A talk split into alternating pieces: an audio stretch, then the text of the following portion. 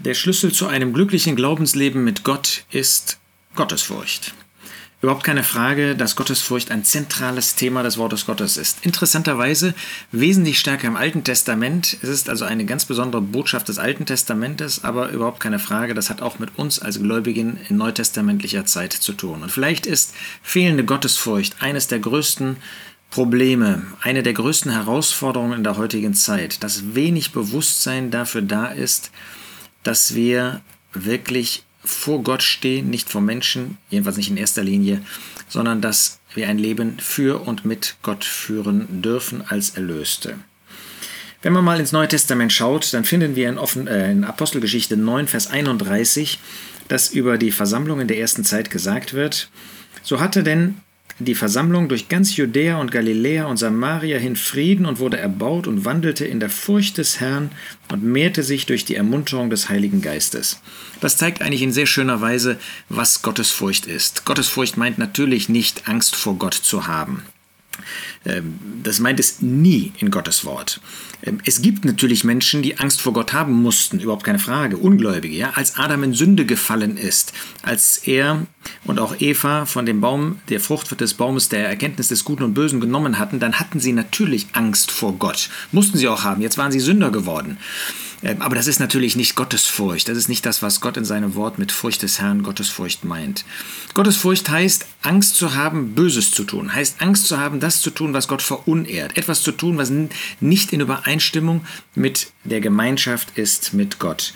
Und das tun wir. Also Gottesfurcht ist eine Ehrerbietung vor Gott, ist äh, ein Bewusstsein zu haben, vor Gott zu leben, mit Gott zu leben, dass Gott mein Leben sieht. Und wir als Gläubige brauchen ja da keine Angst vor Gott zu haben. Wir sind ja seine Kinder. Kinder haben ja nicht Angst vor dem Vater. Das war früher mal so und das war keine gute ähm, Haltung, das war keine gute Situation, keine gute Atmosphäre.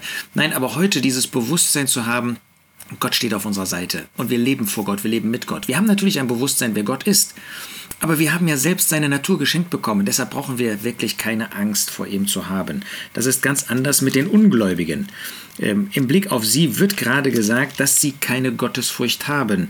In Römer 3, Vers 18 heißt es von ihnen, es ist keine Furcht Gottes vor ihren Augen. Das ist ja ein Zitat aus Psalm 36. Sie haben keine Gottesfurcht, sie haben Angst vor Gott. Ähm, ob sie es zugeben oder nicht, früher oder später werden sie das erleben, aber sie haben eben keine Gottesfurcht, weil sie gar nicht in der Lage sind, in Gemeinschaft mit Gott zu leben, weil sie nicht in der Lage sind, äh, für Gott ihr Leben zu führen, weil sie Sünder sind vor Gott. Aber wir haben diesen wunderbaren Frieden, da ist Ermunterung, da ist ein gutes Miteinander untereinander und jetzt bei der Furcht des Herrn eben zunächst mal in unserer Beziehung mit dem Herrn. Wunderbare, äh, wunderbarer Genuss, den wir haben dürfen in dieser Gottesfurcht. Aber dieses Prinzip, ich weiß, dass ich vor Gott, dass ich mit Gott lebe. In 2. Korinther 7 finden wir einen äh, wichtigen Aspekt auch in dieser Verbindung. 2. Korinther 7, Vers 1. Da wir nun diese Verheißungen haben, die er in Kapitel 6 genannt hat, Söhne und Töchter zu sein. Geliebte, so lasst uns uns selbst reinigen von jeder Befleckung des Fleisches und des Geistes, indem wir die Heiligkeit vollenden in der Furcht Gottes. Das zeigt nochmal sehr schön, was Gottesfurcht ist. Dieses Bewusstsein, ich habe es mit einem heiligen, mit einem reinen Gott zu tun. Und da wir selber eine heilige Natur geschenkt bekommen haben, die neue Natur, die in uns ist, und wir deshalb das Böse meiden wollen, geht es jetzt darum, das auch praktischerweise zu tun. Diese Furcht Gottes praktischerweise dadurch zu verwirklichen, dass wir Nein sagen zur Sünde, zu jeder Befleckung, zu jeder Unreinheit, und zwar sowohl des Fleisches als auch des Geistes. Wir wollen mit diesem Unreinen nichts mehr zu tun haben. In 1 Timotheus 2, Vers 10 wird im Blick auf die Frauen gesagt, dass sie sich eben nicht mit äußerem Schmuck und so weiter ähm, äh, kleiden und schmücken, sondern was Frauen geziemt, die sich zur Gottesfurcht bekennen durch gut, gute Werke, die vor Gott leben, die mit Gott leben, die ein Bewusstsein haben, dass Gott sie sieht. Das gilt ja für uns alle, Männer und Frauen, aber hier mal in besonderer Weise dürfen wir das auf die Frauen beziehen oder der Apostel Paulus tut das. Diese wunderbare Gottesfurcht, dieses Leben mit Gott, in Gemeinschaft mit Gott, in dem Bewusstsein, Gott ist da und ich äh, möchte in Übereinstimmung, in völliger Übereinstimmung mit ihm auch mein Leben führen.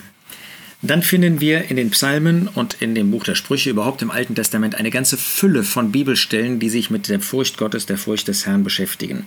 Wir beginnen einmal in Psalm 111, da heißt es in Vers 10, Die Furcht des Herrn ist der Weisheit Anfang. Gute Einsicht haben alle, die sie ausüben. Sein Lob besteht ewig. Das heißt, wer ein wirklich weises Leben führen möchte, wer Gottes Wort auf seine Lebensumstände anwenden möchte, der tut das in der Furcht des Herrn. Der lebt eben vor Gott.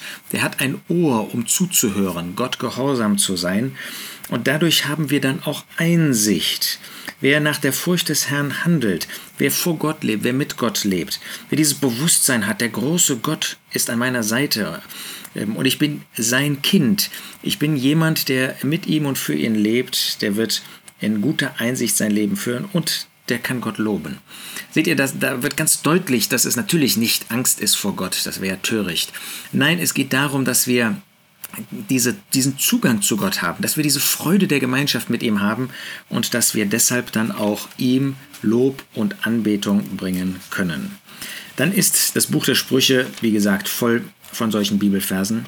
Wir nehmen mal aus zwei Kapiteln, Kapitel 8 und 14, jeweils ähm, einen bzw. zwei Verse. Sprüche 8, Vers 13. Die Furcht des Herrn ist das Böse hassen. Stolz und Hochmut und den Weg des Bösen und den Mund der Verkehrtheit hasse ich. Das definiert eigentlich sehr schön, was Gottes Wort immer wieder zur Furcht des Herrn, zur Furcht Gottes sagt. Es ist das böse Hassen. Das zu hassen, was Gott hasst. Das zu hassen, was im Widerspruch zu Gottes Gedanken, zu Gottes Wort ist. Das ist Furcht des Herrn. Und im Gegensatz dazu steht eben der Stolz und der Hochmut. Wenn man eben versucht, Menschen zu sich zu ziehen, äh, wenn man versucht, im Mittelpunkt zu stehen, wenn man sich selbst zum Mittelpunkt macht, das ist eben gerade das Gegenteil davon. Dann in Kapitel 14 lesen wir in den Versen 26 und 27, in der Furcht des Herrn ist ein starkes Vertrauen und seine Kinder haben eine Zuflucht. Das zeigt nochmal, äh, dass das nichts mit Angst vor Gott zu tun hat. Nein, die Furcht des Herrn ist eben, dass wir Vertrauen zu ihm haben, dass wir wissen, mit wem wir es zu tun haben, dass wir in Übereinstimmung mit ihm sind, dass da nichts zwischen mir und ihm ist. Wenn ich eben in der Furcht des Herrn mein Leben führe, dann meide ich das Böse, dann bekenne ich die Sünde, die ich begangen habe und lebe für ihn mit ihm. Habe dieses Vertrauen, dass er meine Zuflucht ist. Die Furcht des Herrn ist eine Quelle des Lebens, um den Fallstricken des Todes zu entgehen. Wenn ich nicht vor Gott lebe, wenn ich nicht dieses Bewusstsein habe, Gott sieht mich und Gott ist bei mir, dann kann ich in jedes Böse fallen. Aber wenn ich eben mit Gott lebe, wenn ich diese, äh, diese Furcht habe, etwas zu tun, was in Widerspruch zu seinen Gedanken, zu seinem Wort ist, dann bewahrt mich das vor den Fallstricken des Todes. Vielleicht noch ein letzter Vers aus dem Alten Testament, aus dem Propheten Jesaja, Kapitel 33. Da finden wir, dass über den künftigen Überrest gesagt wird, und wir dürfen das auf uns sicherlich anwenden. 33, Vers 5 und 6. Der Herr ist hoch erhaben, denn er wohnt in der Höhe. Er erfüllt Zion mit Recht und Gerechtigkeit. Und es wird Festigkeit deiner Zeiten, damit ist gemeint der Geschicke der Zeiten des äh, Volkes Israel, dieses Überrestes, Fülle von Rettung, von Weisheit und Erkenntnis geben. Die Furcht des Herrn wird sein Schatz sein. Wunderbar. Ähm, wenn, wenn die Furcht des Herrn sozusagen das Geheimnis meines Lebens ist, der Schatz, das, was mein Leben ausmacht, das wertvoll ist, äh, was mein Leben wertvoll macht, dieses Bewusstsein vor Gott das Leben zu führen. Wir haben eben keine Angst mehr vor Gott wie ein Sünder, wie Adam oder wie mm, Saulus, der Paulus ähm, vor seiner Bekehrung, der natürlich, als er da in den Staub geworfen wurde als Sünder, ähm, äh, diese Angst vor Gott hatte. Und das ist eben gerade das, was unser Leben nicht mehr prägt. Nein, es ist die Furcht des Herrn, dieses Leben mit ihm, vor ihm, in Gemeinschaft mit ihm. In Epheser 5 wird das auch noch einmal auf uns alle angewendet. Einander untergeordnet in der Furcht Christi. Wenn uns mehr diese Furcht Christi, die Furcht des Herrn, die Furcht Gottes prägen würde, dann würden wir jeder den anderen höher achten als uns selbst, weil wir so sehr spüren, wie wenig wir in Übereinstimmung mit Gottes Gedanken, Gottes Wort handeln. Nein, wir haben keine Angst. Wie der Apostel Johannes sagt in 1. Johannes 4, Vers 18, Furcht ist nicht in der Liebe, sondern die vollkommene Liebe treibt die Furcht aus, denn die Furcht hat Pein. Wer sich aber fürchtet, ist nicht vollendet in der Liebe. Das geht natürlich hier nicht um die Herrlichkeit, um die Zukunft. Es geht um unser Leben heute. Und da gibt es keine Furcht in der Liebe. Nein, die Liebe treibt, die vollkommene Liebe treibt die Furcht aus. Dieses Bewusstsein, geliebt zu sein und zu lieben, dieses Bewusstsein in der Gegenwart Gottes, in dieser Gegenwart, in der Atmosphäre der Liebe, sein Leben haben zu dürfen, führen zu dürfen, das treibt jede Angst vor Gott aus. Da hat man Freimütigkeit, da hat man Gemeinschaft mit Gott, da kann man zu Gott kommen.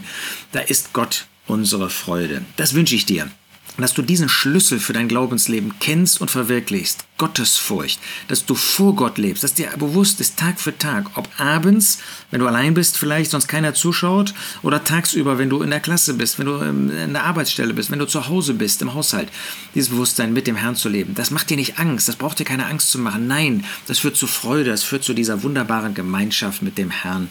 Und das macht uns glücklich in einem Leben mit ihm und für ihn.